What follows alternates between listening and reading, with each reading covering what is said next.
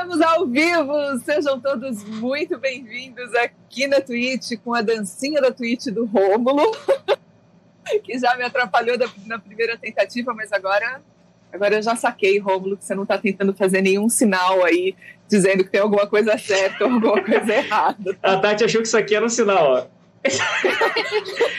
Não, você começou, começou a fazer assim. Eu falei, vixe, o que, que aconteceu? Que sinal de emergência será esse, né? Tipo. Ai, galera, vamos lá. Né? Vamos nessa. Sejam todos muito bem-vindos. Bom, hoje eu acho que essa mesa aqui dispensa apresentações, né? Estamos com Rômulo Barão e JC Gray. Olha aí. Ok, vocês podem falar. Ó, então, prazer ter a Disagree aqui. Ontem fizemos o live lá no Instagram. Então agora temos a Disagree aqui para falar é, dessa campanha que tá voando, né, cara? Tá voando alto aí para que a gente possa ganhar a obra dela. Então, é uma honra tê-la aqui hoje. Eu não sei se o recadinho vem depois do, do alô da, da Disagree.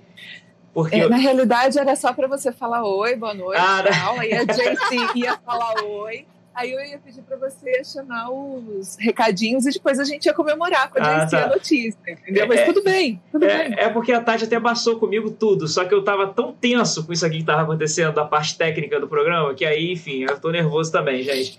É, então, olá! Disse é com você. Eu tenho um gato querendo sair, só um minuto, gente. ok, então enquanto isso, Rômulo. Os recadinhos. Os recadinhos é importante deixar o gato sair, porque senão ele vai se enfurecer e aí, mano, aí já é game over. Os recadinhos da semana, então, é para dizer a vocês que Segunda-feira nós temos mulheres poderosíssimas representando de prosa na janela, com pautas sempre muito interessantes. Então, ou elas estão trazendo a galera da stream, ou elas estão a galera, a, a, a galera da, das mulheres na literatura, com escritoras vivas, ou com grandes nomes é, de empoderamento feminino. É, Quarta-feira nós temos o tradicional O Live, que ali é uma mistura de tudo, né? Quando a gente fica online, fica ao vivo, então a galera sobe para. É, o pessoal sobe para cantar, é, aí tem a, a, pessoa do Cordel também, então o live é sempre essa grande festa. Quinta-feira nós temos aqui o Literata Milanesa, que é o nosso podcast, é um dos primeiros programas que começou junto com Cultura lá no auge, agora está aqui no vídeo também. Uh, e Café RPG, que acontece toda terça-feira aqui na Twitch também, comandado por R. Mendonça. Eles são os recadinhos e fiquem de olho, que, fiquem de olho, porque tem muita novidade vindo aí para a semana que vem, para o mês que vem. E vambora, gente. Apoiem a cultura para ajudar a gente a crescer e crescermos todos juntos. Rômulo, você falou do Pipoca? O Pipoca Milanesa é comandado por Vitor Dias, é o nosso quadro de audiovisual. Inclusive, hoje teve vídeo novo lá, falando da listinha é, de indicações que você pode ver no HBO Max, né? Indicações BR, né? Então você agora, ah, mas eu não sei onde ver coisas brasileiras e tal, que sabe? Sim, o Pipoca tem a lista pro Netflix, a lista pro Amazon Prime, uma lista pro HBO Max agora e faz todo um destrinchamento lá, destrinchando todo o Cidade Visível para você poder pegar o é, pegar cada detalhe, cada teoria para quando começar a segunda temporada a gente está afiado aí para receber essa série maravilhosa brasileira. JC, já que a gente começou super atropelado, vamos continuar no mesmo ritmo, né? Então, agora, por gentileza, fale o seu oi pro pessoal e já diga essa super novidade. A gente já tá jogando o roteiro fora, entendeu? Porque você chegou Roteiro, que é isso, né? Mas então, gente, olá! Obrigada por todos estarem aqui acompanhando a gente no Literata Milanesa, nesse dia tão especial que calhou da gente marcar o Literata Milanesa no dia em que batemos 100% na campanha! Yeah! Aí, ó, agora, agora vai, ó, agora vai, ó. Uh! É por isso que o Romulo estava fazendo essas dancinhas malucas, ele já estava empolgado.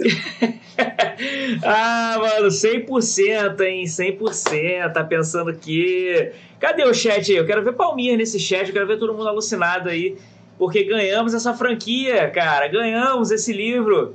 E aí, DC? Isso aí já é real, graças a Deus, gente. Gente, vocês não têm noção. É... Quando a gente faz um catarse, é... É, é... o meu F5 do teclado já tá ficando falhado.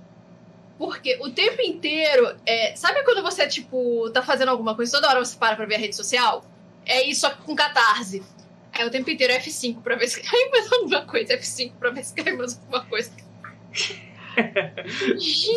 Isso, deve, isso deve pirar a cabeça, isso, né? Mas aí quando bate o 100%, e foi aquilo, tipo, eu tava nessa loucura, eu fui mandando um monte de mensagem procurando gente, tipo, pra ver se a gente batia esse 100% hoje, que faltava tão pouquinho, que eu não vi quando bateu 100%.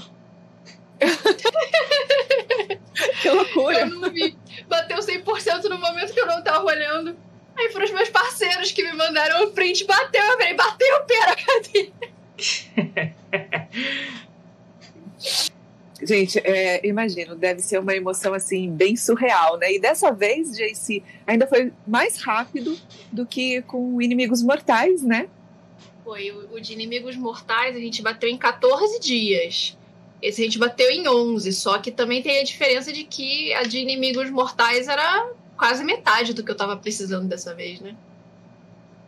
Olha só, Significa que a galera tá, tá gostando, tá curtindo, então que venham muitos outros.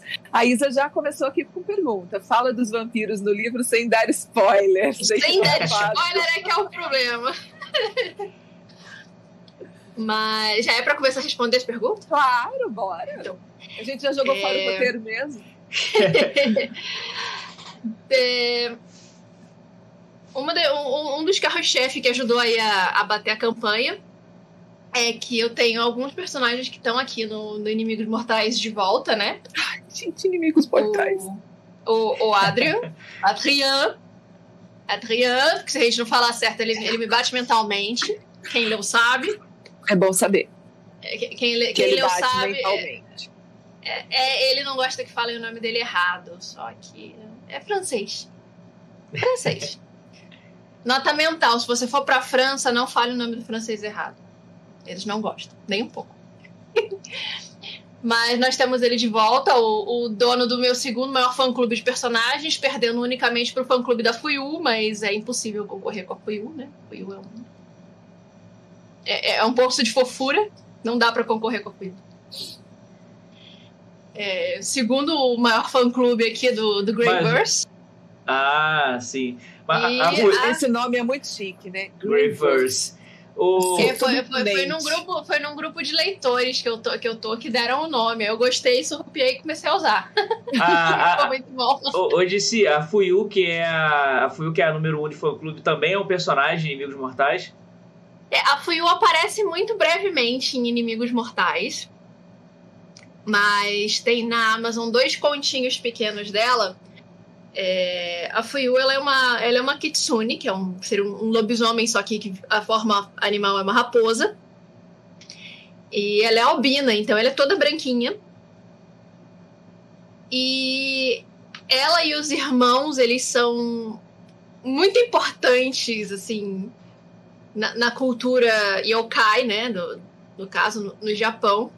E eles foram amaldiçoados por causa disso. E ela ficou amaldiçoada a ficar como criança. E ela já é uma criança de 6 anos há mais de 100 anos. E Ai, age como uma criança de 6 anos. Então não é qualquer um que aguenta. Então, atualmente ela tá adotada por dois outros personagens meus morando em Nova York. E ela faz uma pontinha em Inimigos Mortais. É nesses dois contos. Assim, é aquilo. Quando a gente começa a ver os contos da Fuyu, é impossível você não voltar a ser criança de novo.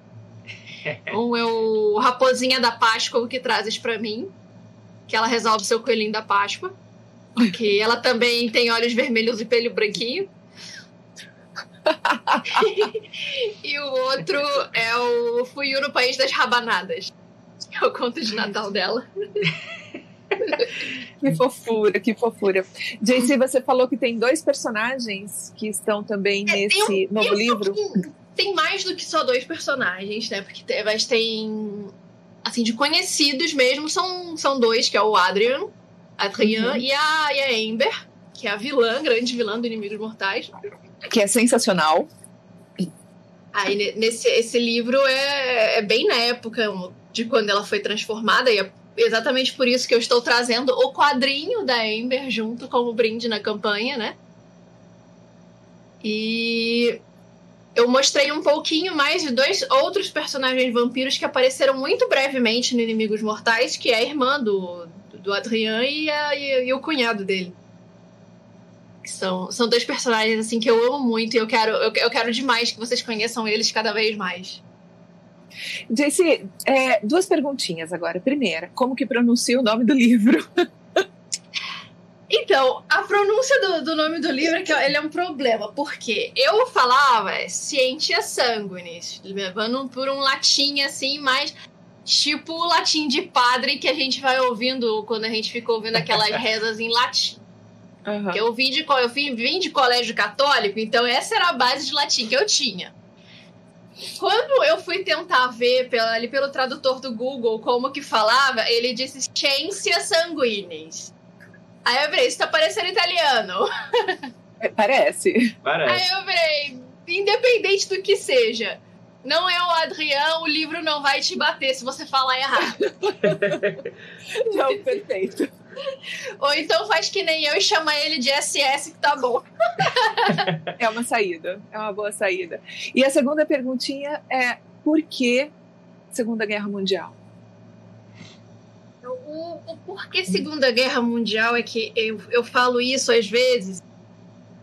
Eu tive um ensino de história muito prejudicado. É, eu resolvi que eu ia tentar eu, uma uma avó de consideração minha, né? O sonho dela era que eu passasse no colégio militar. Então, eu, na época, não tinha nono ano ainda no colégio, era só oito, né? Então, eu fiz esse oitavo ano, eu saí na sétima série do colégio que eu estava e fui para um que era um colégio curso preparatório para eu tentar o colégio militar. E resultado, é, quando eu deveria ter tido praticamente tudo de importante de história mundial, é, eu tinha uma aula de história por semana naquela bosta, 50 aulas de matemática, não sei quantas aulas de português, mas eu praticamente não tive aula de história. E a gente não saiu do iluminismo. Nossa. Resultado, eu não passei na prova do colégio militar. Spoiler. Mas aí eu fui para um outro colégio, fui pro colégio marista. E ainda assim, lá, tipo, que a gente pega primeiro ano e foi aquela volta, tipo, volta pro início da história, tudo de novo. E quando chegou no terceiro ano, é, eu tinha dois professores de história. Um era voltado só pra história mundial e outro só pra história brasileira. No dia que o professor escreveu é, Primeira Guerra Mundial no quadro, ele disse que ficou com medo de mim porque meus olhos piscavam, brilhavam, porque, tipo, eu nunca tinha entendido que raios tinha acontecido na nossa história para dar a Primeira e a Segunda Guerra Mundial, porque eu não tive ensino disso. Nossa, que louco. Caraca. Então, eu sempre fui muito. Eu não sei se é coisa de geminiano, né? Essa coisa do querer conhecer, de ter vontade de conhecer muito o negócio eu ficava muito nervosa, porque eu queria entender o que, que aconteceu. Foi um marco muito grande na história mundial. Então eu, eu sentia que eu tinha que conhecer aquilo. Então é, eu acabei criando um, um, interesse muito grande. Por isso, porque eu tive esse, esse, ensino falho de história, então eu tive que aprender sozinha. Né, eu tive que aprender sobre Segunda Guerra Mundial, principalmente, sozinha. E quando eu comecei a, a escrever Inimigos Mortais, eu já tinha é, criado mentalmente o, o, personagem principal do, do Ciência Sanguinis. É, quando eu criei a Ember, eu sabia que ela ia ser cria dele. Isso não é nenhum spoiler, porque está no quadrinho, né? Então, no quadrinho muita gente já viu, lá do, do Inimigos Mortais. E foi aquilo. Eu sempre gostei. Eu, eu tenho uma coisa com a questão dos anos 40, tanto que é, que eu tô sem óculos porque eu uso ele mais para miopia, senão eu não enxergo a minha tela. Mas eu só. Todos os meus óculos são tipo estilo gatinho. É, eu gosto muito do, do, do, visual dos anos 40, anos 50. Então, eu, eu precisava escrever alguma coisa nessa época. Só que, como eu sabia que era uma coisa que ia demandar muita pesquisa, principalmente, para não ter nada erradinho, era um livro que eu estava meio que empurrando pela barriga. Só que chegou o meio. Foi em março, abril do ano passado, né? Quando o nosso mundo virou de cabeça pro. de pernas pro ar aqui no, no, no Brasil. O, o History Channel, que é um canal que eu, eu, eu, já amo, porque eu também sou a louca dos aliens, tá? Também, também adoro. Uma ah, mas o History é sensacional. É porque as pessoas não levam o History muito a sério por causa do excesso de coisa de aliens, mas tipo, as coisas de história são muito boas e são muito sérias e acuradas, não são só realmente especulação, como a maioria do, dos de alienígena. Alienígena no passado é muito bom. É do History, né? Alienígena no passado? É, é do History. de ódio dos Carlos. Aliens. É, e o bacana, é, essa série que você falou, Romulo, ela é muito bacana porque ela não fala só de Alien, né? Na realidade, ela resgata toda a história. Sim, então, gente, se a gente começou a falar de história, eu sou apaixonada também de tipo de é história. O, o History Channel, ele, durante o início da pandemia, quando foi aquele boom que todo mundo tava botando livro de graça é, canal pago sendo botado de graça para as pessoas e tipo tudo isso para tentar controlar esse início da, da, da, pandemia que seriam 15 dias, né? Seriam só 15 dias. seriam 15 dias, pode crer. Quero saber, quero saber quem foi, quem foi que pensou é. que isso só seriam 15 dias. Ô, Disse, só, um parênteses, só um parênteses que retrata exatamente o que você está falando, não perde a linha de raciocínio, não mas eu estava no escritório, né? Eu estava no escritório com o meu blazer atrás da cadeira, até que chegou a pessoa e falou assim: gente, ó, vai todo mundo para casa, é, mas fiquem tranquilos, pode deixar as coisas na mesa que vai ser 15 dias, daqui a pouco a gente está de volta. Ficou meu blazer, ficou tudo lá em cima. Exatamente o que você falou. Todo mundo achava que esse um negócio de 15 dias ia voltar. Doideira, né? Mas segue aí, segue aí. Aí o History Channel, como ele é um canal de TV a cabo, ele pegou o canal dele no YouTube, que ele, eles botam muita prévia de documentários e coisa do tipo lá, tipo um trailerzinho. E eles colocavam é, por semana, ou a cada três inteiro de graça no YouTube. Ficava inteiro. E um desses documentários. Eu fico com, eu fico com medo de, fa de falar os nomes das, das coisas na, nas redes sociais, porque eu não sei até onde isso pode eventualmente derrubar a gente. Mas a gente tá batendo um papo aqui, eu acho que não deve cair, não. Foi um documentário do History chamado Os Túneis Secretos de Hitler. Nossa, Porque é maravilhoso esse. Esse documentário, ele, além de ser maravilhoso, ele mostra muitas. Eu usei muita informação que eu tirei dele no livro. E ele cobriu um, um buraco muito grande que eu tinha no, na ideia do, do livro do, do, do, do SS, porque era. É, que a gente sabia que eles tinham redes de túneis absurdas para principalmente a criação do foguete V2. É, a, a, gente sabia, só que esse documentário ele vai a fundo, ele mostra mapas das instalações, ele mostra fotos antigas e coisas do tipo. O documentário eles estão tentando encontrar um em específico que não está em praticamente a maioria dos mapas. Mas depois eles vão falando de outros e outros e falam de várias coisas. E num documentário só ele meio que tocou o, o, um monte de coisa que eu precisava para a história. E esses túneis eram exatamente o que eu precisava, porque eram túneis super secretos, gigantescos, com laboratórios metalúrgicas, um coisa e que ambiente melhor para você tentar criar um vampiro em laboratório do que colocar um maníaco cientista nazista dentro de um laboratório, dentro de um túnel secreto? Foi tipo. Foi tipo aquele negócio. O documentário chegou, ele inteiro e foi tipo, soltou o microfone. o, o... Eu assisti esse documentário umas 17 vezes só fazendo anotação, gente. Vocês não têm noção. Eu acho que, sei, se eu puder fazer uma pergunta aqui rapidinho. É... Cara, você, a gente tá falando da Segunda Guerra Mundial e da parte histórica, né? Agora, existe uma coisa em contar histórias de vampiros, né? Com vampiros. Com esse personagem que é tão emblemático, né? Por quê, DC? Por que vampiro? Sou suspeita para falar porque eu sou eu sou a maluca que adora vampiro desde sempre, né? Então É, tu sempre gostou É. desse personagem? Todas as suas facetas, todas as suas versões. Eu comecei a ler muito cedo. Né? Com, com sete anos eu já tinha lido todos. Que na época Nárnia não era um blocão, eram vários livrinhos menores. Com sete anos eu já tinha lido todo Nárnia. Com 13 anos eu já estava lendo Tolkien. Precoce, né? Então, então foi com tipo 14, 15 anos que eu li tipo os dois amores da minha vida literária, que foi o Retrato de Dorian Gray, que foi da onde eu tirei o Gray do, do pseudônimo, né? Olha aí. E, tipo, eu sou completamente apaixonada. Eu tenho muitas cópias do Retrato de Dorian Gray. A Darkseid está lançando mais uma cópia. A Serpentários vai lançar mais uma cópia. Para as duas.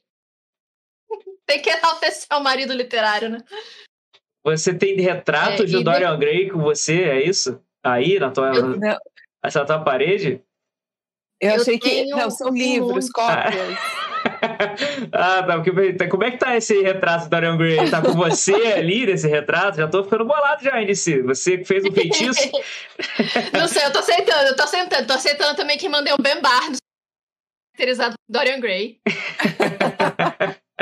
Porque aí você junta o meu personagem favorito com o meu ator favorito e aí fica perfeito. Ah, Eu passo meu endereço, só me mandem ele.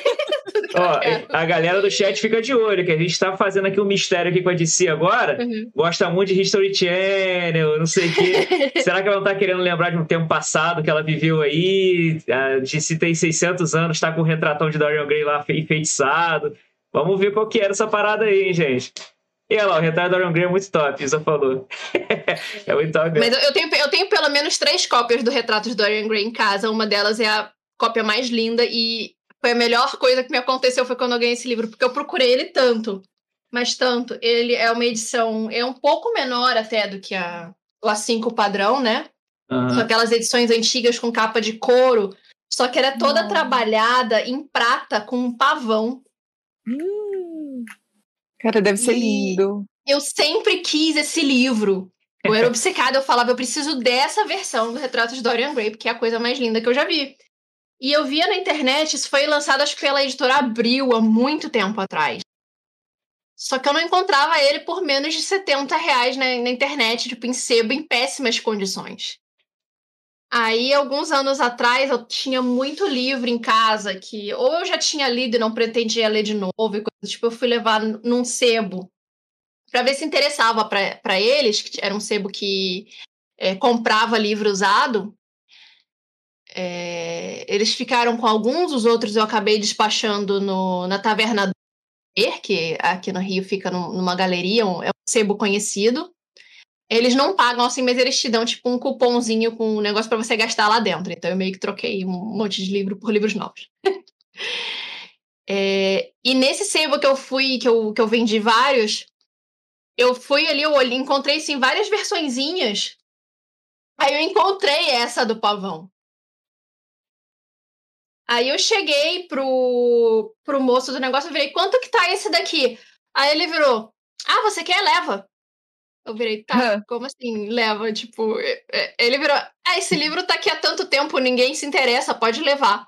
Nossa! O livro Eu me- estava destinado a ser seu. Sim. Eu me sentia bela, sabe? No início lá do, do negócio, quando ela vai perguntar se tem algum livro novo, ela vai levar o dela. Ele fala, se gosta tanto, ele é seu. Tipo, eu saí de lá me sentindo bela. Eu tava realizada. Mano, que, que É. sorte! Que sorte! Foi, foi- muito legal esse dia. É, mas, mas só continuando aqui. É, nessa época que eu li o Dorian Gray da primeira vez, eu li Drácula. E eu falo que Drácula, ele é o melhor livro do mundo escrito da pior forma possível. Porque dependendo da tradução que você pega, a tradução tá tão porca que você não, não, não percebe de quem é quem nas cartas, sabe? Então, tipo, é terrível de você prestar atenção, tipo, no, no livro. Eu ficava vendo 50 milhões de vezes quem mandou essa carta, não sei mais o quê. E o outro amor literário da minha vida vem do Drácula e todo mundo fala, ah, é o Drácula.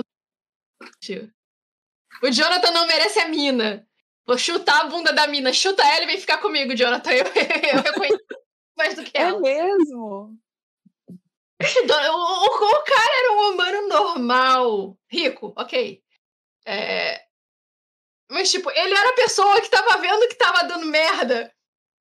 E. Ele falava pras pessoas e ninguém acreditava nele, tipo. E o cara peita um vampirão, cara! O cara era humano, é. ele peita um vampirão pela noiva dele. Eu fiquei falando, porra, e alguém. Como que você não vai gostar desse cara? Verdade. É. do Drácula quando você tem o Jonathan? Pois é. Só que, é. ah, só que infelizmente o negócio fica, fica ruim para ele, né? Porque a mina tá totalmente na do cara, né? Do Drácula, né? É, é por isso que eu falo, esquece a mina casa comigo. até onde é feitição e até onde a mina foi. Eu, eu gosto dessa, eu gosto dessa, dessa veia do Drácula, sabe? Dessa coisa do amor que ele tem, que ele persegue o amor, ele perde o amor de vista, tá ligado?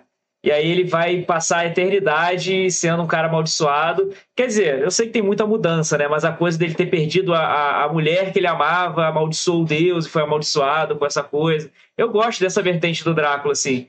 De que ele foi perseguir essas reencarnações e essas reinvenções da esposa dele. Eu acho maneiro. Essa história, acho a história legal. Coitado dele, né? Ou não, sei lá. Que ele também. Agora, nesse sentido aí é, que vocês estão falando, de perseguir o amor, de ir atrás, de estarem destinados. Vocês acreditam em destino? E a outra pergunta vai vir grudada nessa: como trabalhar o destino na literatura, de vampiros principalmente, sem cair naquele clichê de ah, o cara é o poderosão, ele tá sempre ali, ah, ele escolhe o destino dele. Eu Pergunta rio difícil, na cara né? do destino, então. Eu, eu rio na cara do, do, do destino. E isso se reflete muito no, no Adriano, né? Tá, tá até a fotinho dele aqui. Ontem ele pegou filtro no Insta, gente. Eu tava com filtro, ele roubou meu filtro, ficou com cílios e batom. Ficou, ficou... Ah, é verdade. Foi mesmo. mas, mas ele realmente, tipo, ele é um personagem que ele quebra, ele quebra muito esse clichê de tipo que falo que é meio que uma romantização do, do vampiro, porque acho que o primeiro contato que a gente tem com, com vampiros veio com Drácula e com Nosferatu. É... Só que eles ainda eram monstros, eram é, o Drácula era mais romantizado do que o Nosferatu, né? Mas ainda tinha a carga do, do monstro. Mas com o tempo, o povo foi romantizando os vampiros cada vez mais, e cada vez mais, e cada vez mais. Aí chegou, tipo, crepúsculo da vida, tipo. que é a outra ponta, né? A outra ponta é crepúsculo, assim, do romantismo mesmo, né? Da romantização do vampiro, né? É, aí, aí entra muito essa questão de, tipo, de juntarem com questão de destino, não sei mesmo o que, e é aquilo. Eu parto de um princípio que ligar essa coisa de destino com vampiro, é, eu acho muito forçado, por quê? Quando se cria essa ideia de, de destino, de almas destinadas a ficarem juntas, independente da vida e, e, tudo mais, a gente tem um pequeno problema de que, tipo, o vampiro parou em uma vida e vai ficar ali para sempre. Ele já, ele já alterou o destino a partir do momento que ele virou um vampiro. Total. Total. Porque aquilo, apesar de todo mundo romantizar vampiros hoje em dia, tipo, ser um vampiro é uma maldição, não é um, não é tipo russo é imortal, não. Tanto que você vê, principalmente na, na Anne Rice, na escrita da, da Anne Rice, você pega muito os efeitos dessa imortalidade no, neles depois de um tempo. Tipo, você vê isso principalmente no Lewis. Né? É, Aí, esse afastamento da, da humanização, então, teria influência direta nessa questão de como eles reagem à humanidade, quanto mais velhos eles ficam? Eu não diria que é tipo um afastamento da humanização. É, eu acho que é mais a questão do tipo. Sempre você vai encontrar dois tipos diferentes de vampiro na literatura: o que gosta de ser vampiro e o que o detesta ser. É, e normalmente o, o, caminho assim mais, mais padrão que a gente vê no, no vampiro é sempre do tipo o eufórico que acabou de se transformar. Aí vai passando o tempo, aí ele vai começando a perceber os efeitos disso, vai vendo as pessoas em volta dele envelhecendo, morrendo, o tempo vai passando e ele não muda, isso Se a gente, que é humano, tipo, a gente às vezes a gente para e fica, tipo, caramba, já passou tanto tempo assim. E, tipo, você nem percebeu, imagina para um vampiro. O, o que que não deve ser, tipo. Então, isso mexe muito com o psicológico, né? Tanto que quando a gente fala de, do RPG de Vampiro a Máscara, ele é um, ele é um RPG muito voltado pro, pro terror psicológico. Né? E, e, a minha Total. principal referência de, de escrita vem do RPG, veio do Vampiro Máscara e do Lobisomem Apocalipse. É, mas, por exemplo, em, com, com vampiros, para mim é mais fácil lidar com a questão da romantização dos vampiros, porque a gente já teve isso em Drácula, até em Nosferatu a gente tem um pouco disso. Mas o que eu não não me desce, não me desce de jeito nenhum. E eu li um conto sobre isso recentemente numa leitura coletiva e eu virei para olha, é, me desculpa desde já, mas esse é o tipo de coisa que não me desce de jeito nenhum, que foi a gente nunca teve uma literatura assim muito forte assim de best-seller de lobisomem. A gente nunca teve. Não tem um grande nome de livro de lobisomem como um Drácula. Mas o que aconteceu principalmente é, que eu vejo é que eu tive um, uma experiência, tipo, uma visão de coisa de lobisomem muito ligada a filmes de vampiro que tinham lobisomens, que aí você tem o lobisomem monstro, principalmente. E o, o RPG, que você tem, você tem nos lobisomens do, do sistema de RPG um um guerreiro, um guerreiro, muitos deles muito ligados à proteção da natureza e essas coisas. E eu gosto muito dessa pegada. Mas aí eu tava falando que inventaram um, um, monte de coisa, virou um bando de, de romance adolescente, clichê de destinados a toda a vida e não sei mais o que. Eles tiraram toda a monstruosidade do, do lobisomem. Eu fiquei. Mas tiraram a parte mais legal! Cadê o sangue? Eu falei, tiraram a parte mais legal, cadê o sangue? Cadê as tripas? Cadê as brigas, gente? É, você falou que tiraram o quê que fez você dizer, pô, tiraram a melhor parte do lobisomem, foi o quê que você falou? Tiraram a monstruosidade do lobisomem, tipo, deixaram um, um bando de adolescentes com hormônios em fúria, é, ligado com um negócio de destinados para toda a vida. Eita. Aí eu fico. E o pior é que isso se repete em 85% das histórias de lobisomem do Wattpad. É, o, o, eu, eu, acho, eu acho bacana essa, esse lance do, do destino, né? Se bem usado. Mas também eu acho que o contraponto disso, que o que a Disse está falando, eu concordo super, que é o seguinte: é, quando você tira certas coisas, por exemplo, o Drácula nunca vai ser feliz. Ele não vai ser feliz, porque ele é um desgraçado. Né? Então, assim, a, a origem dele, a maldição dele é ser um desgraçado. Ele vai perseguir para sempre é, o amor que ele nunca vai ter é, ele precisa da vida de outras pessoas para se fortalecer e ficar forte. Então, quando você coloca, por exemplo, o vampiro, vamos pensar no elfo do Tolkien, né? O elfo do Tolkien ele olha para os humanos do universo do Tolkien com a visão de um imortal. Né? E é interessante quando você vê a visão de um cara que tem uma longevidade muito grande, quando ele olha para a vida de alguém que é breve. Eu adoro essa, essa, esse conflito. Tipo assim, cara, a tua vida passa no piscar de olhos a sensação e a forma como eu vejo o mundo nunca vai ser a mesma forma que você vê o mundo. Você que vive, tudo bem, o Aragorn vive bem mais, né? A, o tipo de humano que o Aragorn é lá, o povo dele vive e mais, mas. Uma diferença grande que a gente tem em, em, questão sobre isso é que se a gente for comparar, é, digamos que a gente estivesse comparando um elfo com um vampiro. É, um elfo vai, vai ter uma visão do mundo muito mais positiva do que um vampiro. Por quê? Porque um elfo não precisa se esconder. O elfo ali na, no mundo do Tolkien, eles são tidos praticamente como deuses. As pessoas acham elfos lindos, eles idolatram eles. Uhum. Tipo, o vampiro não, o vampiro é um ser que vive à sombra, é um ser que vive na noite, é um ser que precisa do no... outro para sobreviver, né? Precisa matar Sim. alguém, a vida de alguém tem que ser a vida dele. Só disso aí acabou, porque a visão que você pode ter do outro é de alimento é de gado, né? Como muitos deles acabam indo para esse lado, né? O cara é meu alimento. Eu não sou mais um humano. Se eu fui, não me lembro. Agora você é meu alimento. Você é gado. Você é rebanho para mim. Ontem eu né? tava. Eu não sei se HP Leão ainda tá aqui. Deixa eu ver. Ainda tá aqui? Não, acho Quem? que saiu. Estava aqui, ainda tá aqui? eu não sei. Quem tá chamando? Eu mandei lá o negócio.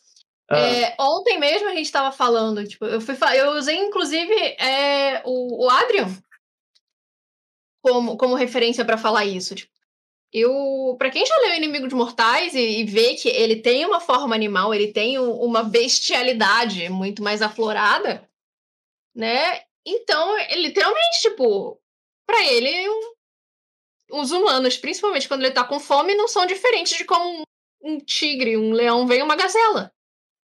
Tipo, é comida. Então é aquilo, tipo, não, não tem tanta diferença. Ele vê como tem que conviver sim, mas tipo, se você vê um. Mesmo na selva, um leopardo não vai matar uma gazela se não tiver com fome. É, e, e, o, e, o, que é legal é que, mesmo assim, eles são racionais. Né? Então, por exemplo, ao mesmo tempo que você pode colocar a figura do predador, sempre vai, ver, vai haver dentro deles a figura da racionalidade, né? E aí Sim. você acaba tendo duas espécies racionais pre predatórias, né? Você tem o predador e a presa, só que os dois são racionais, o que torna a coisa de uma forma que o ser humano nunca viveu nesse mundo, né? A gente não tem predador, né? A gente pode ser comido por um leão, sim e tal, mas não existe um conflito racional entre ambos, né? E é isso que eu acho tão legal no vampiro. Tipo assim, eu preciso me alimentar de você, mas eu tenho consciência, eu raciocino, já fui até humano um dia, talvez eu me lembre como é isso. Eu acho fantástico. Por isso que a tua escolha de escrever sobre vampiros e com a tua capacidade, a tua perícia em fazer isso, é, cara, tem um mergulho muito irado, né? E assim, agora você ainda vai ainda apresentei a gente com, com esse pano de fundo maravilhoso, né? Que aí agora que você sapateou na cara da sociedade mesmo, porque, pô, É que com, com o, o SS foi, foi assim, porque eu, eu quis trazer um, um ponto diferente, porque a gente está trazendo o, os monstros do lado certo e os humanos sendo mais monstruosos do que os próprios vampiros, né? Então. Muito bom. Esse é um ponto sensacional, né? Essa questão da, da dualidade de todos os seres sobrenaturais, dos vampiros, dos lobisomens, e que na realidade todo ser humano também tem isso dentro de si. Só que a gente aceita o ser humano assim. E os seres sobrenaturais a gente julga. Sim. Né, é, é muito mais fácil a gente jogar a culpa no sobrenatural do que assumir que ela é nossa, né? Perfeito, perfeito. Bom, então agora vamos voltar a falar do SS maravilhoso que você já bateu aí os 100%. 100%. Hoje eu vou dormir tão bem, gente. Vocês não têm ideia de como eu vou dormir bem hoje. Eu queria que você contasse, JC, é, pontos positivos e negativos das suas experiências com o, o financiamento coletivo que, que você acha que é mais difícil, mais desgastante e que ponto você acha que é mais interessante, mais encorajador? O que eu gosto do financiamento coletivo é que ele abriu ele abriu oportunidade para o autor, principalmente o autor iniciante, porque gente, é caro publicar um livro. O é. papel é caro, imprimir o livro é caro, até para você colocar o seu livro como um e-book, que as pessoas ainda vão reclamar do preço. É caro porque você tem que pagar por revisão. É fundamental o seu livro ter revisão. E revisão não é barato. Às vezes você ainda vai pagar por copy 10, que às vezes vai vir uma leitura crítica. Tudo isso tem custo e não é barato para o autor. É, eu, é, é, roubando o, moto da Ozzy, é, eu sou uma empreendedora, porque, tipo, tirando revisão, copy desk e essas coisas que eu, que eu realmente viro e falo para as pessoas, é, cara, não tenta fazer, paga. Até porque, tipo, você não vê o defeito na sua obra, ponto. Você pode estar tá com o erro gritando na sua frente você não vê. Eu tô falando sério, porque isso aconteceu comigo nos dois livros. Mas a gente ainda tem que fazer diagramação, seja para o físico, seja para o digital, tem que fazer capa, tem que fazer tudo. E eu virei eu empreendedora. Eu escrevo, eu faço diagramação, eu faço capa quando preciso e tudo mais, mas eu, eu com livro físico eu sempre prefiro pagar profissional para fazer. Tanto que no, no SS eu, eu passei para profissional que já tinha feito a capa, fazer a, a diagramação. É, e tudo isso tem custo. É só ver lá que tipo, a minha campanha ficou em 500 5.875 reais para publicar o livro, quadrinho e cobrir o, as recompensas.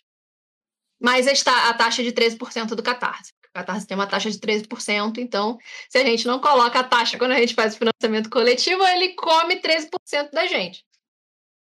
Caraca. Então, então é que ele traz o, a oportunidade para o autor que não tem dinheiro para investir nisso é, encontrar gente que ajude ele a transformar o sonho do, do livro dele em realidade, o projeto dele em realidade.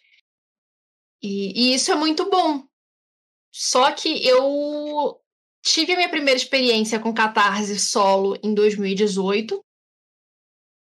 E eu estudei pra caramba antes de botar a, a campanha no ar. As pessoas ficam falando, tipo, a, a, pessoa acha que a campanha, tipo, eu pensei, vou botar no catarse e pum, taquei.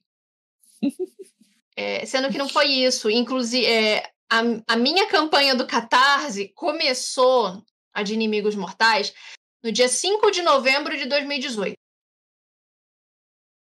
Eu até usei o Remember, Remember the 5th of November, tipo de, de muto para trazer antecipação. Só que foi aquilo. Para as pessoas começou ali. Para mim começou no dia 3 de abril de 2018, quando o capítulo de Inimigos Mortais no Wattpad. Porque eu Caramba, não tinha público. meses. Eu não tinha público. Eu tinha um livro, mas eu não tinha público.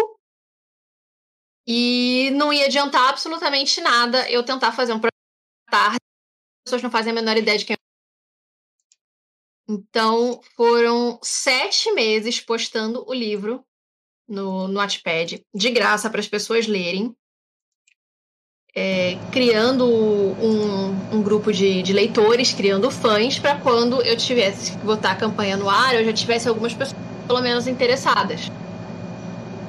E isso ajudou muito porque eu bati em 14 dias. Claro que isso me ajudou também porque eu fui correndo atrás de praticamente todas as pessoas que eu conheço, mandando mensagem pessoalmente para cada um. E eu fiz isso de novo agora. Mas é aquilo, tipo, a gente também tem que correr atrás, porque não é, não é só botar a campanha no ar e esperando o negócio cair. Não, tem que correr atrás. A pessoa mais interessada em ter o, o, o seu livro pronto é você, então você tem que convencer os outros de que seu livro é um bom produto e que eles precisam dele. Precisam conhecer essa história. Agora, com o SS, só quem já leu a história até agora foram meus três betas e eu passei o e-book já para os meus parceiros, para eles é, já irem ajudando nesse período com resenha, acho que eles estão tendo, que isso vai chamando a atenção de mais gente. E aí, hoje a gente está aqui, bateu hoje, graças a Deus, esse 100%. Agora eu tô tranquila com umas 49 dias de campanha para a gente bater meta estendida. Espero que a gente bata bastante delas. E eu, fiquei bem feliz. Essa campanha para mim tranquila, tá? Não, não vou mentir, essa campanha foi foi mais tranquila do que a de Inimigos Mortais, porque eu já tinha experiência. Né? De Inimigos Mortais eu era, tipo, eu era leiga ainda no assunto, não sabia direito o que estava fazendo. É... Isso daqui, para quem é autor e vai fazer um catarse, não é um livro barato, tá? É um livro, é um livro da Wish. É, recomendo para todos os autores que pretendem fazer um financiamento coletivo darem uma olhadinha nesse aqui. Se não conseguirem comprar ele, porque eu, eu não sei se ainda tem físico na loja da, da Wish, mas eles têm e-book, é um e-book carinho, mas é um e-book que vale a pena, porque ele é voltado exatamente para financiamento coletivo de livros e foi tipo a equipe da Wish que é, gente, quem tem o livro da Wish sabe que a, a, a Wish é a dark side do conto de fada. Verdade, os livros são maravilhosos. Os livros são maravilhosos, são lindos e hoje em dia a Wish coloca uma campanha no ar e ela a meta astronômica em menos de 24 horas. Então, tipo, Realmente. ver a, a, a recomendação deles para te ajudar tranquilizou muito a minha campanha. Eu consegui, eu, eu antes de botar a campanha no ar, eu tô fazendo um curso que teve um, uma aula de financiamento coletivo com a Marina Ávila da Wish. Eu parei, assisti, eu tentei enquadrar tudo que ela estava ensinando ali dentro da minha campanha. E tá aí o resultado. 11 dias a gente bateu a, a meta, que foi uma meta maior do que a, a de inimigos mortais. E eu não sei se eu achei ele mais tranquilo também, porque, gente, vocês não têm ideia da loucura que foram esses últimos meses para mim. Porque eu tava, tipo, com preparo do, do livro novo, montando peça de arte, mocap, um monte de coisa ao mesmo tempo. Em junho, em maio e junho, eu tava com financiamento coletivo da Ferro e Vapor, foi uma antologia. Aí entrou a Malum Memório enquanto ainda tava Ferro e Vapor. Aí acabou a Ferro e Vapor, com a Malum Memório, entrou a Veludo e Sangue. Foram três antologias no Catarse seguidas e ao mesmo tempo. ah, e foi assim, desesperador. A, a Ferro e Fogo não foi tão desesperadora porque ela era flex, então tipo, não, não bateu a meta, mas as pessoas vão receber o, o livro. A Veludo de Sangue era tudo ou nada, mas era um valor pouco acima do que eu tô pedindo pro, pro meu livro. Eram 13 autores fazendo propaganda, puxando o negócio, então bateu super rapidinho. Mas a Malum Memória, meu Deus.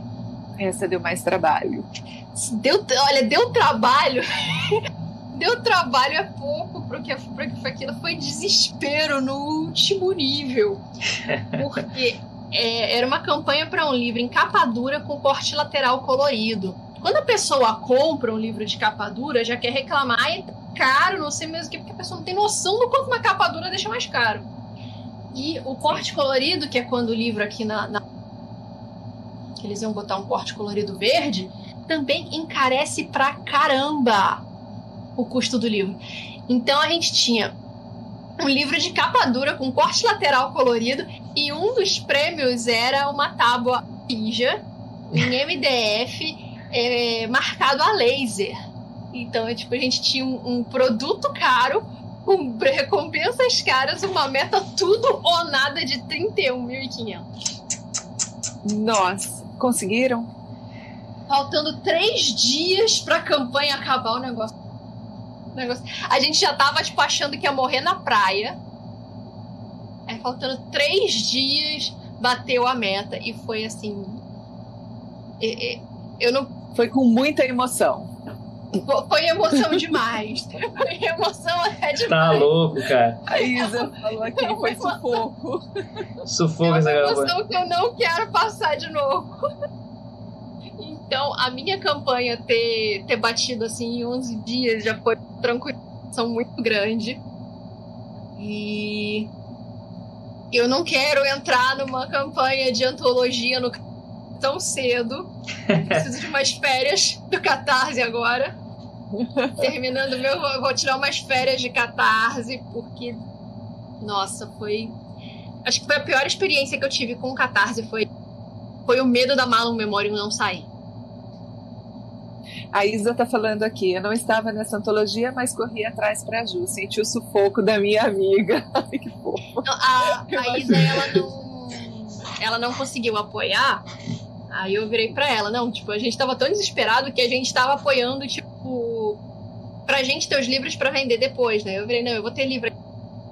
Ela ajudou, tipo, a gente, a gente correu muito atrás. Foi, foi, foi pesado, foi pesado pra caramba. É, mas graças a Deus tudo deu certo, tudo saiu. Agora a minha bateu, então, tipo, não tem mais esse sufoco do bater meta. Porque... Que é muito bom, né? Agora a gente só precisa, agora a gente só dobra a meta, bate medida, bate. um monte de coisa. Mas, mas Gente, isso fica mais tranquilo. É, você falou duas coisas agora que eu não sei se todo mundo que está acompanhando aqui a gente pela Twitch ou depois pelas plataformas de áudio digitais e pelo YouTube vai entender. Você falou campanha tudo ou nada e campanha flex. Explica rapidinho qual que é essa dinâmica. A gente estava conversando antes de entrar no ar, né? E você falou umas coisas bem interessantes. É, a campanha flex, é, ela vai ser uma campanha que, por exemplo, digamos, você tem o seu orçamento para fazer o, o livro é, digamos, 3 mil reais. Então você vai fazer uma campanha flex lá de 3 mil reais. Mas a campanha flex, você vai ter que entregar o livro de quem comprou, independente de você juntar os 3 mil reais ou não. E a tudo ou nada, ela é literalmente isso. Se você bater 99%, acabar e não bater o 100%, o Catarse devolve o dinheiro de todo mundo e seu projeto já é. Eita.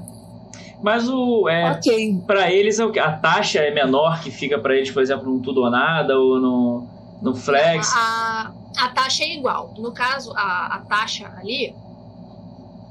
Gato tentando sair. No caso, a. Minha mãe abriu a porta pro gato sair. É, no caso do. da- das taxas do Catarse, eu acho que é no- na verdade foi o gato entrando.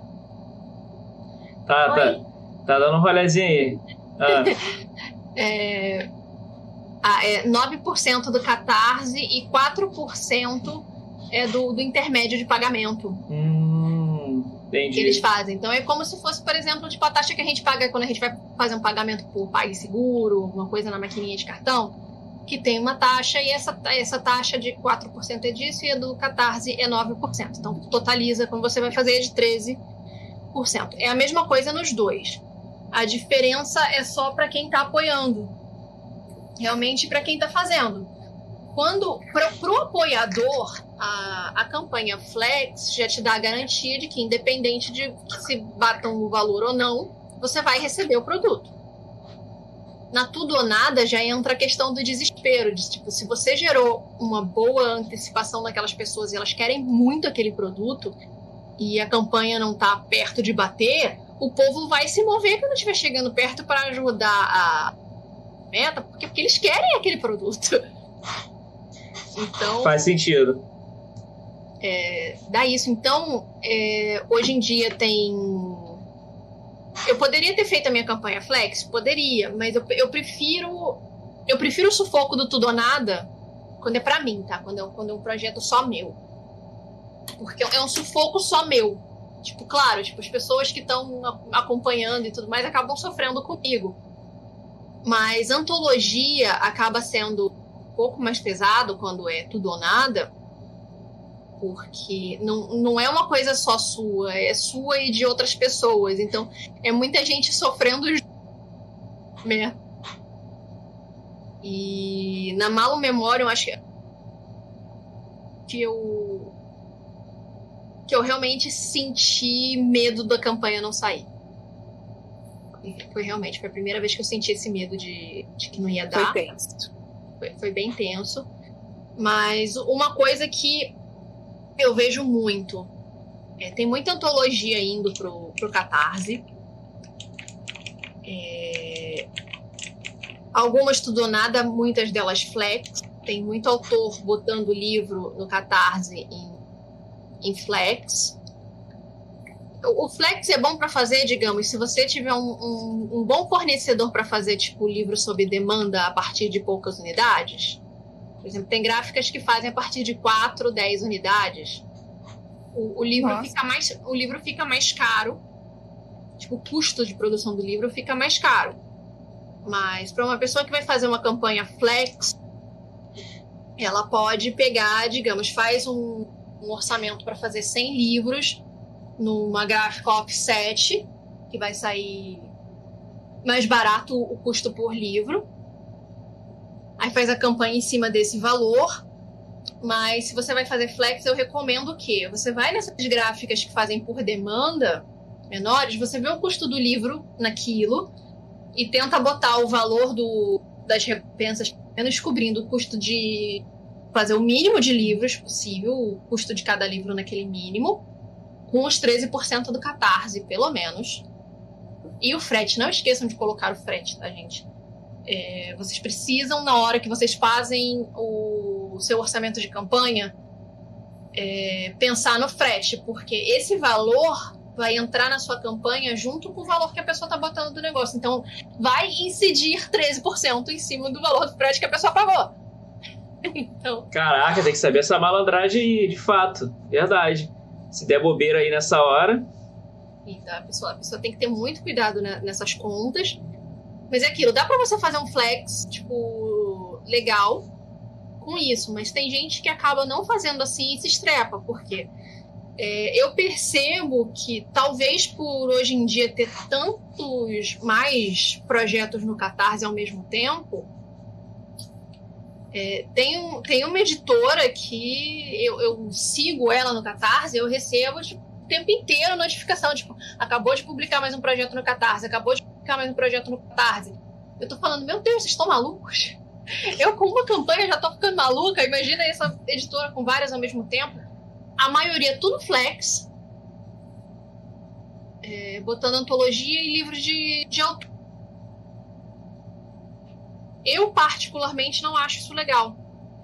Ter várias campanhas ao mesmo tempo correndo, porque é, você está dividindo o seu público acho que vai exaurir um pouco o recurso, né? Verdade. né? A comunidade, né? Talvez. Sim, tem, tem, muita gente na comunidade que apoia bastante o pessoal que está lá. É, mas, digamos, no caso dessa editora em si, chegou um ponto deles estarem com quatro campanhas ao, ao mesmo tempo. Tudo flex, várias acabando sem bater. Mas é por quê? Porque a pessoa está fazendo um catarse flex atrás de outro, atrás de outro, atrás de outro, atrás de outro, atrás de outro. Tipo, eles não estão deixando o próprio público deles respirar.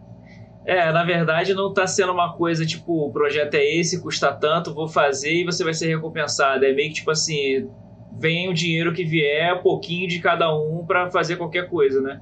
Acaba é. sendo um pouco isso. O Plex, ele é bom para você fazer uma pré-venda.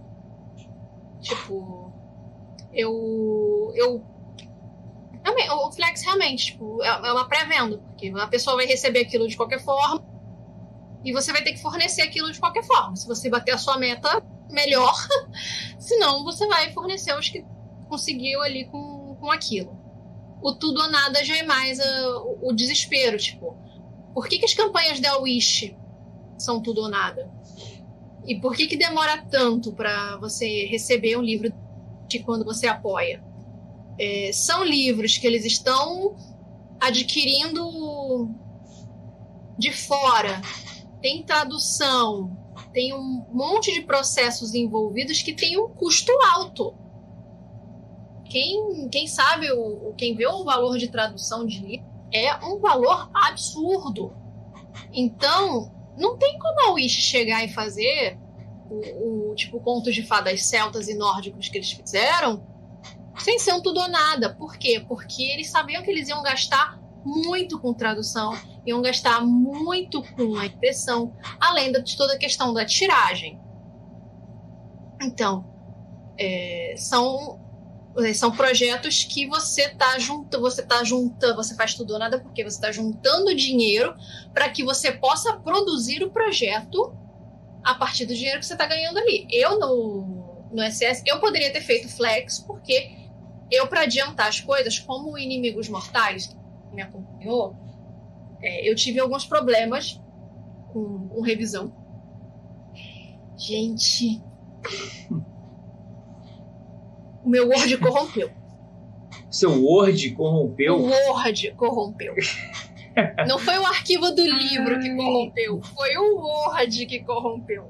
Então eu abri o arquivo do livro que já tava, tipo, revisadinho e, e tudo mais. Eu abri o arquivo do livro. E ele tava todo, todo, todo, todo desconfigurado. Todo cheio de símbolos esquisitos e, e coisas do tipo. Aí eu pensei, meu Deus, o negócio corrompeu. Aí eu fui abrir o backup. Eu abri o backup do. Aí fez uma coisa, backup do backup do backup. No fim, eu resolvi tudo. Só que o que, que aconteceu? Eu fiquei tão traumatizada com isso, depois de eu acertar o arquivo, que eu contratei outra revisão. Então isso atrasou mais o processo. Eu mandei para outro revisor porque eu pensei, tipo, eu posso ter deixado passar coisa. E eu não quero que isso vá Foi para mais um, uma revisão.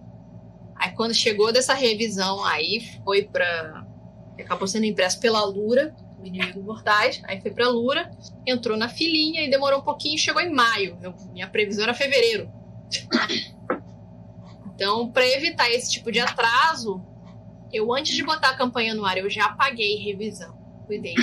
Eu já paguei a todo o projeto gráfico, ele já tá tipo todo encaminhado exatamente para que a gente não tenha atrasos na hora da da impressão do, dos livros. A minha ideia é tipo, acabou a campanha, caiu o dinheiro, paga a impressão e manda para vir o mais rápido possível.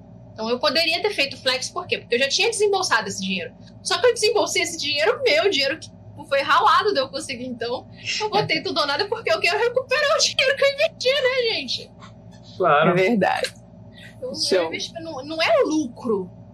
As pessoas pensam, ah, bateu a meta, agora é lucro. Não, dificilmente um catarse tem lucro. As pessoas não, não entendem isso. Tipo, a menos que seja uma campanha com, com valor muito ínfimo e que arrecade um absurdo.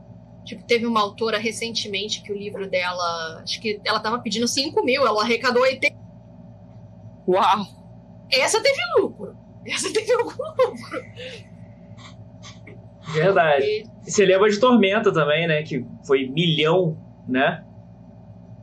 Cara, a menos que seja uma coisa assim muito. A menos que seja uma diferença muito absurda entre o que a pessoa precisava para fazer e o que fez. É, mas também vai entrar o que, que, são as metas estendidas, porque as metas estendidas é. também comem esse dinheiro. É, não, exato. E o que, o que foi legal de ver lá é que. Morta... No, no é. Inimigos Mortais me sobrou um exato de zero. Mas a, a, galera recebeu, né? As obras, todo mundo recebeu direitão, recompensado, pô, o público ficou abraçado, pô, aí a fanbase Eu, cresceu. É que o, o, que seria lucro do meu projeto foi todo para poder fazer um quadrinho da Ember.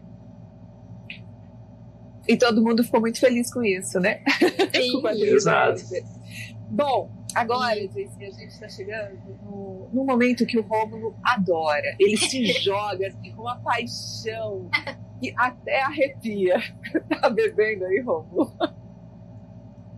Posso falar na live o que, que é isso aqui? Pra tomar coragem. Vai, Rômulo. O momento é todo seu. Conte sua derrota. Nananana. Tem dancinha hoje, Romulo? Cara, Tem dancinha? Cadê a dancinha? Quero dancinha também. o microfone estourou vermelho aqui, então acredito que todo mundo ficou surdo aí no chat. Peço desculpas por isso, tá? Se vocês ficaram surdos aí. Mas é o momento, conte sua derrota, conte seu mico. E claro que a gente quer ouvir esse mico e saber o que aconteceu aí de engraçado e de ridículo na sua vida. Então, já que estamos, já que estamos aqui com o, o outro elemento culpado pelo meu mico. Tati? Rômulo Barão? Rômulo Barão, eu, eu, eu falo mesmo. A culpa é do Rômulo. A culpa é aquilo, a culpa não é, eu não falo aquilo, a culpa é minha, eu ponho que eu quiser, então do Rômulo. Não adianta se esconder, não, Rômulo. Bienal 2019. Ah, pô. Bienal 2019. Traumatizante. É, tava, tava assim, eu, eu tava no stand da Lura, o, o Rômulo tava no, no stand que, tipo, era da voltinha, que assim, tipo, eu não lembro. Na rua da frente, é. É, mas tava perto, então toda hora, tipo, ou ele ia lá na Lura, ou o pessoal, eles falando. No primeiro dia, é, o pessoal foi comer, e o, o Rômulo descobriu o caldo de cana do pastel do Yoshi. Caraca, você lembra o nome do cara ainda? Pastel do Yoshi, pode crer. Não, eu lembro o nome porque no, em 2020, antes do mundo virar de pro ar, eu fui num evento no, no Rio Centro. E adivinha quem tava lá? O pastel de já tava lá. Você foi no pastel de hoje? Você foi? Não, eu comi, eu, eu, eu comi comida. Eu, eu comi. Eu, eu, eu, tava falando, eu tava falando pra Tati, tipo, depois, depois, de, de, depois do micão, culpa do Rômulo, é, eu, não, eu, eu não passei por isso. A situação era mais ou menos o seguinte: a gente já tava comendo pastel, tipo, com caldo de cana direto lá, porque era barato. Você comer da minha não é caro, gente. Então, tipo, você vai. Tinha o estande do Bob's ali na frente, mas, tipo, o, o, o Bob's do, do Rio Centro, além de ser um monte de comida pra. É, o dobro do preço do Bob's da rua. Verdade. É loucura. Caramba. Então É a gente tava ali no pastel, que era tipo, era um, era um pastel por 10 reais, um pastel desse tamanho, e um copão de caldo de cana. Só que eu acho que foi no segundo dia, o Rômulo chega ele falando: Gente, eu descobri uma coisa. Se a gente comer o pastel em pé, do lado da barraquinha, eles dão chorinho. Porque sempre eles vão encher o copo de alguém, sobra aquele pouquinho no copo, então eles vão enchendo o copo de quem tá por ali. Resultado: a gente comia pastel ali do lado, pagava caldo de cana uma vez e tomava caldo de cana roda. Você era sem parar. Resultado: em um dos dias, eu não me lembro exatamente qual foi o dia, porque eu fiquei muito mal. Eu voltei mais cedo pro apartamento que a gente tinha alugado ali perto. E todo mundo fala: pra que você alugou o apartamento? Você não mora no Rio? Eu fico falando: qualquer lugar do Rio é muito longe do Rio Centro. Então, tipo, valeu a pena alugar um apartamento lá perto. Desse dia, né? foi- Principalmente esse dia, né? Nossa, esse dia foi muito bom, porque senão eu ia, do, eu, eu ia dormir. Tadinha, cara.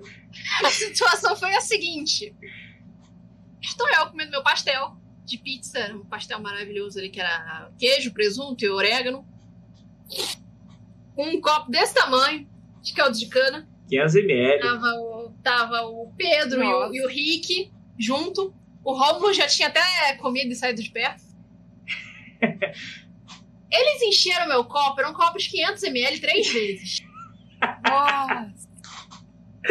Três vezes! Três vezes. Eu tomei um litro e meio de caldo de cana. De puro açúcar.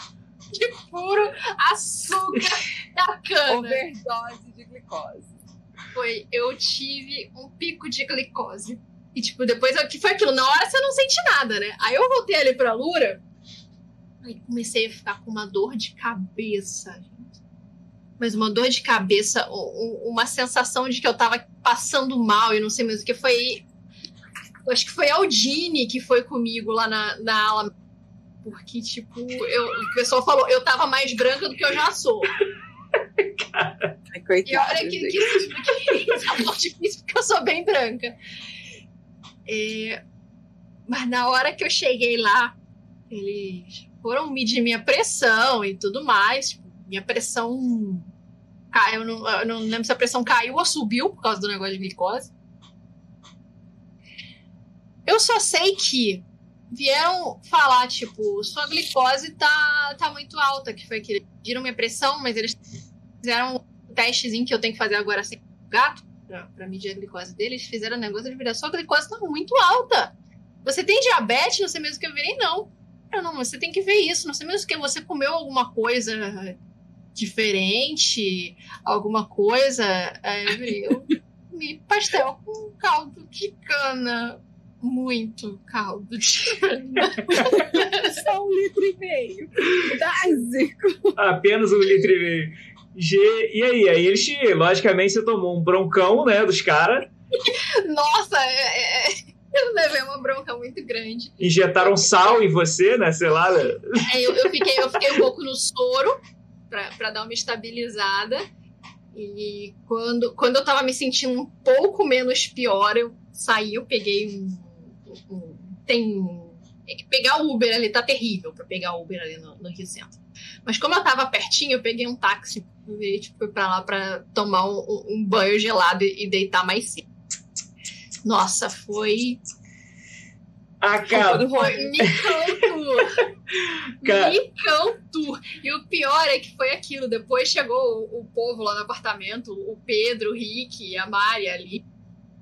Pô, você sumiu, apareceu um monte de gente lá querendo autógrafo no livro, não sei o que, o que aconteceu. Olha, Passei mal por excesso de caldo de cana. olha, vou, é, é, eu vou me defender aqui. Eu vou me defender aqui. A culpa é do Rick. Quem mais estava lá? O Pedro. Do Rick e do Pedro. Porque enquanto eu estava ao seu lado, eu a protegi do refil infinito de caldo de cana. Porque eu jamais. A mãozinha vai em cima do copo. Pra, pra quem tá aí no chat, não sei quem tá aí no chat que, que, tem, que vai em feira, que tem feira perto de casa, que tem caldo de cana, todo mundo sabe que os caras eles vão servir você até te matar. Então o que você tem que fazer? Você tem que tomar devagarzinho, deixar o cara encher agora. Se você estiver no finalzinho ele encher tudo, que ele vai fazer isso. Ele vai no copo vazio pra encher de novo. Você tem que botar a mãozinha em cima, proteger o teu companheiro do lado. Se o companheiro estiver distraído, você vai botar a mão no copo dele ou na seu e vai, e vai falar: sai daqui pro cara, porque ele vai te matar. É certo que ele vai te matar. Então, Aprendendo a se proteger de Caldo de cana. Eu- então o Pedro e o Rick ficaram ali vendo você tomar um litro e meio e depois você, ah, o que será que Eu aconteceu? acho que eles te sacanearam, Chelsea. Acho que eles te sacanearam. Na verdade, eu acho que eles nem perceberam, porque eles também estavam aproveitando o chorinho, só que Perceberam ou não? estavam bebendo com muito mais. Com, com muito mais parcimônia do que eu. eu, tava virando, eu tava virando copo de caldo de cana, gente. Tava virando, Não, tava. a gente brinca, mas. Resulta- não, resultado. brinca, mas eles- É, é aquilo. Resultado: é, desde 2009 eu não tomo caldo de cana. Mas, mas a gente vai tomar uma junta aí, vai tomar uma junta aí. Só não pode ser o virote do caso de cana, tem que ser um negócio. Porque dar virote, pô, aí não tem como. Ah, Foi, foi muito caldo de cana. E é aquilo, tipo, a gente tem outros micos? Tem, mas eu acho que nenhum é, é, é mais micão tudo. Nenhum supera esse. A pessoa dá, a Gente. pessoa dá o PT com caldo de cana. É, olha. é bom. JC, então agora eu queria que você falasse aí pro pessoal que está ouvindo a gente quais são os seus planos futuros depois de batida a meta no Catarse, o que vem por aí. Depois das férias, né? É, quem acompanha, quem acompanha ali o, o, o Catarse sabe que eu não. Eu não divulgo a próxima meta estendida antes dela bater. Então, agora que a gente bateu 100%, eu divulgar que a primeira meta em 125% vai ser um, um conto. Tá? E esse vai ser de personagens novos que estão no, nesse, esse vampiros novos. São conhecidos como Le Dégénérés. São os degenerados. São três vampiros novos.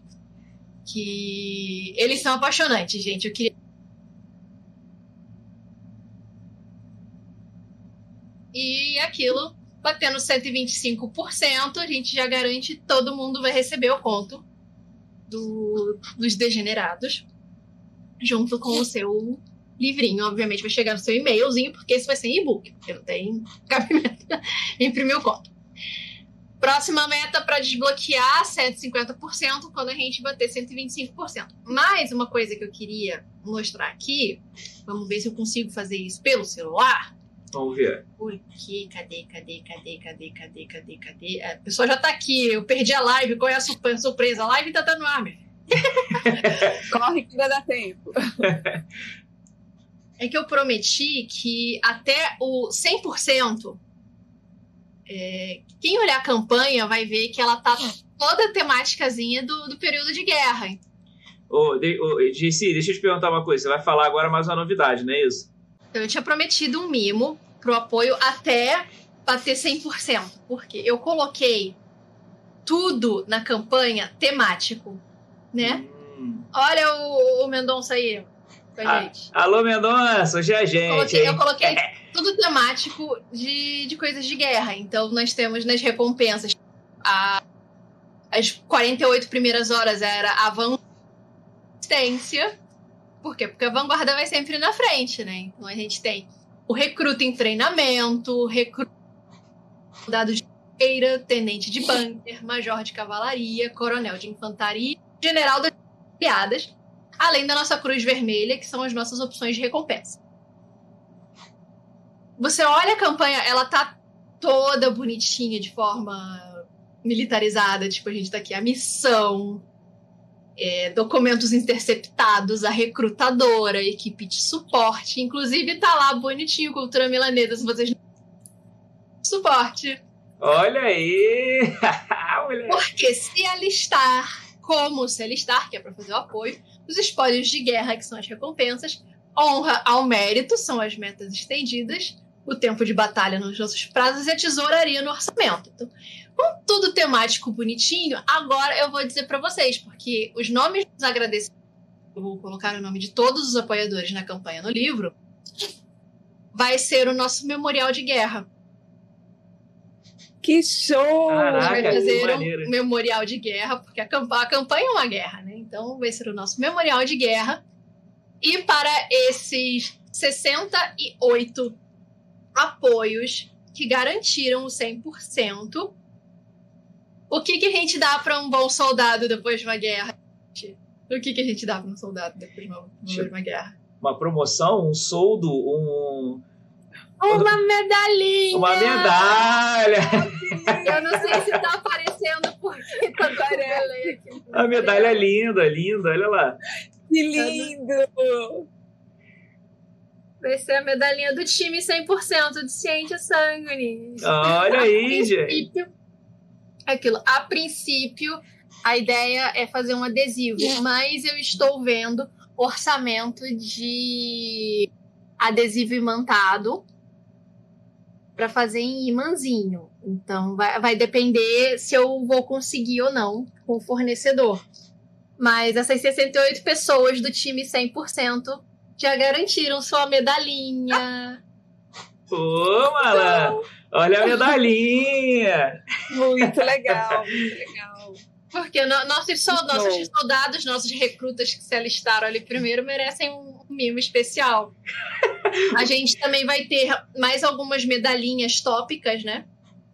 Eu tenho a, uma medalha especial para o primeiro apoio. Vai ter uma para o apoio de número 100. Aí a gente vai ver se a gente tiver um apoio de número 200. Quem sabe a gente garante mais uma medalhinha. Eu vou ter também a medalhinha dos meus parceiros, porque estão me ajudando aí nessa guerra de, de divulgação e quando vocês trabalham com marketing também, vocês sabem que é uma guerra mesmo. É uma guerra. O povo merece, merece uma medalhinha. Claro. Então, tipo...